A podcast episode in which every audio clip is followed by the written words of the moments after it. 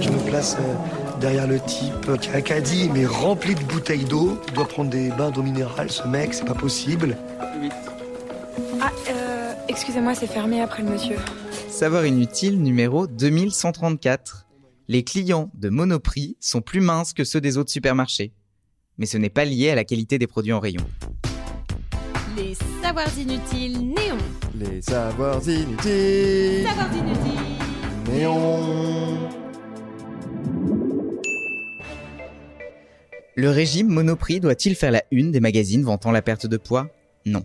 Peut-on dire que devant des prix trop hauts, les clients de l'enseigne préfèrent se contenter d'une compote par repas? Non plus. Reprenons. Des chercheurs sous la direction de Basile Shea de l'INSERM ont voulu voir s'il y avait des liens entre IMC et enseignes fréquentées. Ils ont réalisé une étude sur 7131 personnes qui font leurs courses dans 1097 magasins différents. Résultat. Les clients de Monoprix avaient l'IMC le plus bas. Et plus on va vers le hard discount, plus la différence se creuse.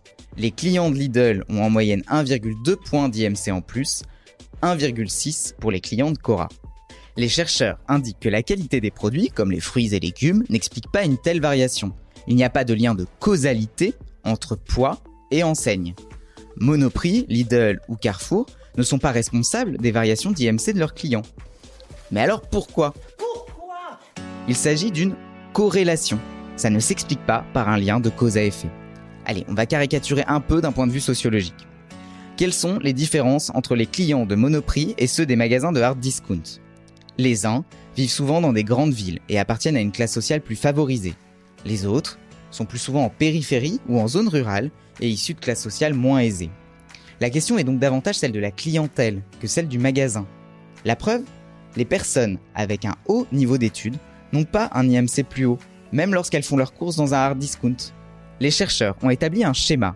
Le niveau d'études influence les revenus, les préférences alimentaires, l'environnement géographique dans lequel on vit. Toutes ces caractéristiques ont un rôle dans le choix de notre enseigne, mais aussi des produits qu'on va acheter, plus ou moins sains, plus ou moins sucrés, plus ou moins gras. Et tout cela aura une influence sur l'IMC.